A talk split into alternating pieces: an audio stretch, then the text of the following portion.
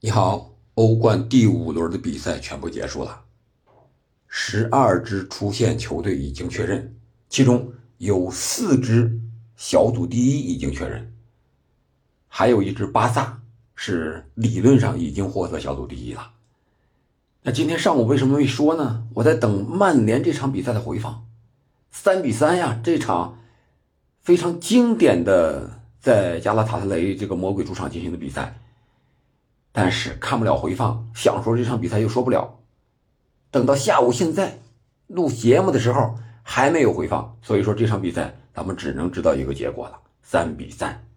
那咱们就从曼联说起吧。虽然没看到整场比赛，但是我们知道这场比赛也让曼联留到了一点希望，就是让这个三比三的比分，他们积分是四分，而哥本哈根和加拉塔特雷呢？是五分，同样的五分。如果末轮满足这样的条件，哪种条件呢？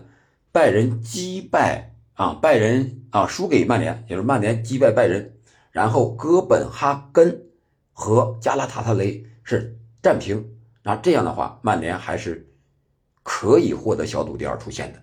那这个几率有多大呢？哎，怎么说呢？就像今天我们想看曼联的比赛一样。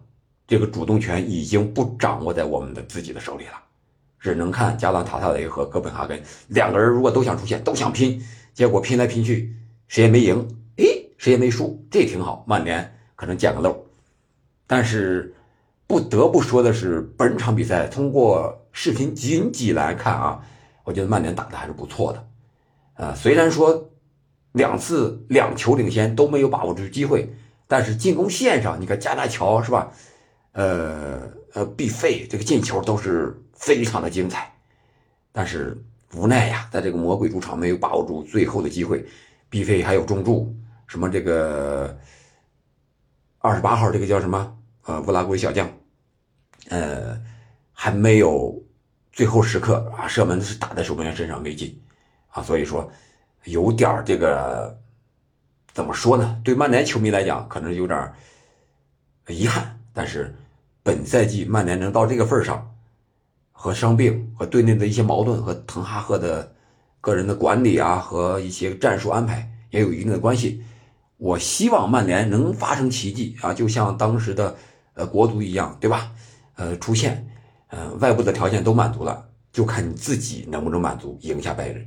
那这场比赛，拜仁是和哥本哈根零比零战平了，是那位女裁判吹的，据说。看了一下小视频啊，那个女的女裁判去看 VAR 的时候是走了个弧线哈，她以为在这儿，结果在那边没有找到 VAR 的位置，这是个小插曲啊。但是，呃，虽然说拜仁没有赢球，但是早早就锁定人家小组第一了，无所谓了，是吧？然后最后一轮，希望人家能够派个替补啊，年轻的呀，放一下曼曼联一把，然后曼联再啊冲一冲。哎，那两个呢？哎，运气好一点，打个平。这样的话，这这个组啊，A 组，也就是两个豪门出现啊。然后，呃，锁定四个小组第一的是哪两支、哪四支球队呢？除了拜仁之外，还有阿森纳，还有皇马，还有曼城。这是西甲一支，德甲一支，英超两支。从这个小组第一前五轮来看，呃，英超还是很厉害的。特别是阿森纳这场比赛六比零朗四，我觉得阿森纳在阿尔特塔的带领下，应该说是找到了他最理想的一个阵容。哈弗茨这场比赛又是首开纪录啊！十几分钟的时候，他是接到热苏斯的一个摆渡，然后在禁区之内抢点。三场比赛成了德国队左后卫之后开光了，三场比赛连续进球。这个自信心对哈弗茨来说是巨大的。这场比赛，哈弗茨和戴斯、厄德高三个人是搭档三个中场。这个应该是本赛季之初阿尔特塔引进哈弗茨的赖斯的一个初衷。这三个中场站好位置，可能是他理想中最强的一个阵容，有高度、有硬度、有技术。然后三前锋热苏斯是突在前面，萨卡、马丁内利在两边，这三个人也都有进球。这前场攻击力可以吧？厄德高也有进球啊！想一想，六个进球，六个队员，这场比赛阿森纳踢的是相当的流畅，这个进攻，嗯，朗斯想在他头上拿分，哎呀，真是这场比赛，他们自己的主教练在第五个球被进之后，都已经无奈的坐在那儿笑了，这就是实力上的差距啊！上半场就五五个球领先了啊，上半场就五个球领先了，然后阿尔特塔也换换上了一些个替补队员。是吧？为了下一场英超和狼队的比赛做好了准备，哎，这个就是你提前一轮锁定小组第一，对阿森纳后续的赛程，别看就一场比赛，我觉得这个体能上一些东西保持啊、消耗啊，这个是有很大的帮助的啊。阿尔特塔应该向曼城、向瓜迪奥拉学习啊。我觉得说到这儿啊，咱们就说一说这四支球队是不是？本赛季英超最有力的争夺者，我觉得是皇马。这场比赛是四比二，那不勒斯贝林厄姆传射建功，嗯，还有罗德里戈这脚兜射也是异常的精彩。我觉得皇马还是欧冠基因真强大呀，也是五场全胜，小组赛十五分，锁定小组第一。而且他们这年轻的十九岁的三十二号，呃，尼格帕斯也是阿根廷的队员。这个左脚的一脚兜射，看出来他们年轻队员培养上还是后继有人的。皇马、拜仁、曼城、阿森纳这几支球队，我感觉是欧冠本赛季的最大热门。曼城这个最稳定，是吧？最大的一个特点是什么？现在他的德布劳内还没有出场，半年没出场，伤好之后找到状态，下半年刚好发力，这是曼城最可怕的地方。现在哈兰德、阿尔瓦雷斯这些人状态也是正佳，而且后防线上，呃，无论是谁伤也好，谁出战也好，瓜迪奥拉总能摆布好，这个可能是曼城最可怕的地方。当然，他们最危险的。还是后腰罗德里这一环，啊，上一轮这个险些有点伤势，真是担惊受怕呀！万一罗德里受伤，就像他们联赛其中打盹一样，有可能就会接连的在重要的比赛之中出现失误。别忘了，他们十二月份还要多打这么一个世俱杯的比赛，是吧？我觉得曼城重在就是它的稳定，然后。关键最可怕的地方就是丁丁德布劳内的付出，当然他自己来说最危险的，就是伤病，特别是后腰罗德里这个伤病。这是曼城，然后是拜仁。拜仁呢，在图赫尔的带领之下，我感觉虽然说控制力不如以前那么强，而且在德甲还被这个勒沃库森压制着，对吧？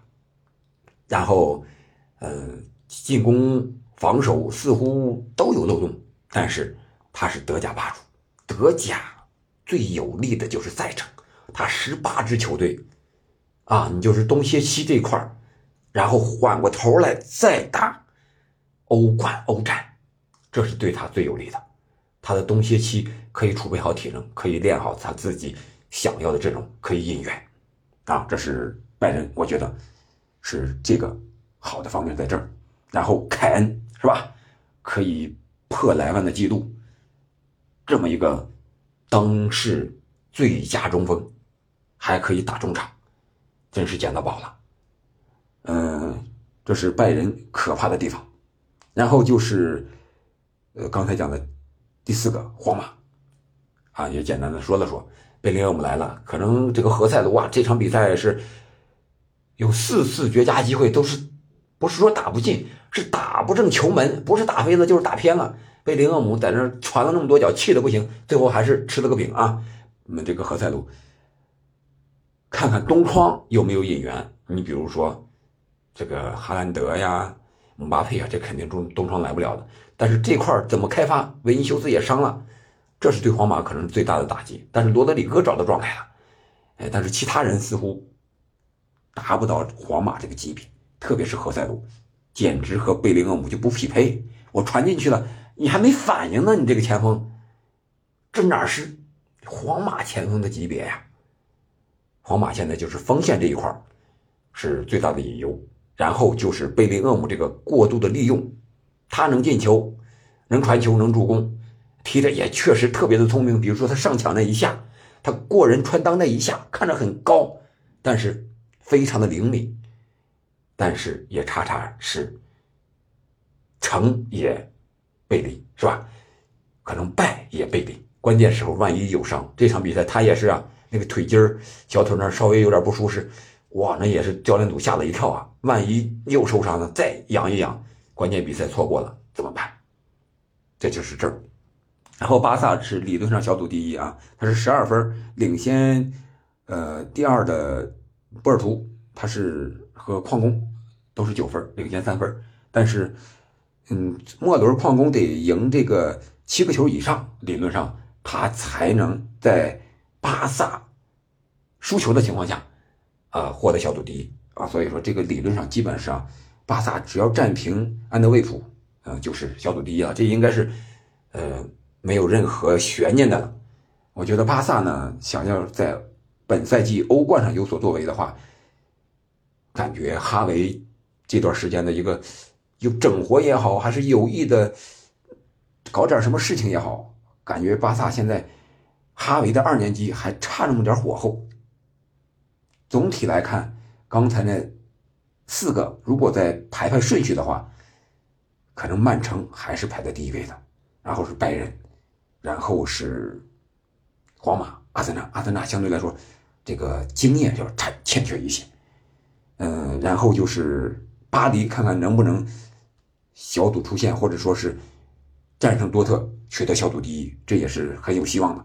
毕竟他现在的阵容还是可以的。马竞本赛季打的也不错，但是他未能，现在还未能锁定小组第一啊。呃，理论上也是可以获得小组第一了。那这样的话，如果这些强队都出现，都获得小组第一，哎，这个抽签就很关键了。看看到时候。这个欧足联会摆出一个什么样的一个啊魔鬼的抽签方式，把这些个强强对话也好，或者说是恩怨情仇也好，都摆开啊，让大家听我的话呢是吧？给你弄个好签不听我的话呢，给你安排个魔鬼赛程。再给大家说一下这个十二支出现的队伍：拜仁、阿森纳、埃因霍温、皇马、皇家社会、国米、马竞、拉齐奥、多特、曼城、莱比锡。巴萨，其中西甲是最大赢家，四支皇马、巴萨、马竞、皇家社会都已经出现了。德甲三支拜仁、多特、莱比锡已经出现，两支英超的曼城、阿森纳，但都是小组第一。两支意甲的国米、拉齐奥，还有一支荷甲的埃因霍温，这是出现的。剩下未出现的待定的呢，就是曼联这一组，还有死亡 F 组，是吧？纽卡这一组，这是两支英超的球队。可以说，英超球队也有实力，到哪个组哪个组都被搅和成死亡之组了。当然，人家第一档提前出现的，另说啊。呃，由于没有看曼联最想说的这场比赛，所以说咱们分析分析这个各个小组夺冠，还有曼联的形势啊。简单就说到这儿。然后曼联比赛如果能看了，咱们再把那个六四场进六个球的比分的这个。比赛，咱们再有时间再聊一聊。好了，今天就到这儿了，感谢您的收听，我们下期再见。